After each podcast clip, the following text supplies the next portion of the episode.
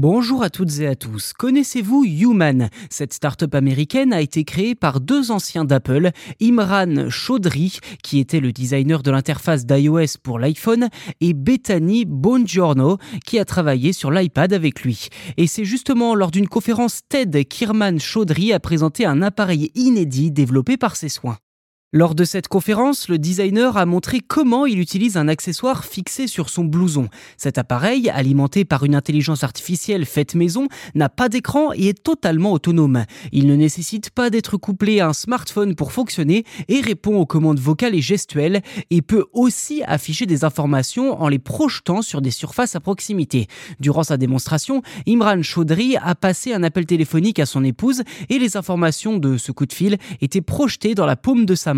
Le designer a souligné que l'appareil interagit de la même façon que nous le faisons en écoutant et en voyant, tout en respectant la vie privée. De son côté, l'IA peut synthétiser les points importants d'une réunion et peut également réaliser une traduction d'une langue à l'autre. Pour cette traduction, l'IA a elle-même reproduit la voix d'Imran Chaudhry. L'appareil peut également être utilisé comme un chatbot pour trouver des informations et obtenir des conseils. Dans un autre contexte, l'appareil peut aussi scanner par exemple une barre chocolatée pour lire sa composition et donner des informations sur les intolérances ou les allergies alimentaires de son propriétaire. Malgré cette démonstration, l'accessoire mis au point par Human reste assez mystérieux. Malgré le fait qu'il soit équipé d'une caméra capable de projeter des informations, l'interaction avec cette interface est encore un peu floue. Pour les créateurs, il est avant tout destiné à montrer que pour que la relation entre l'humain et la technologie évolue, il faut quelque chose de radicalement différent et sans écran.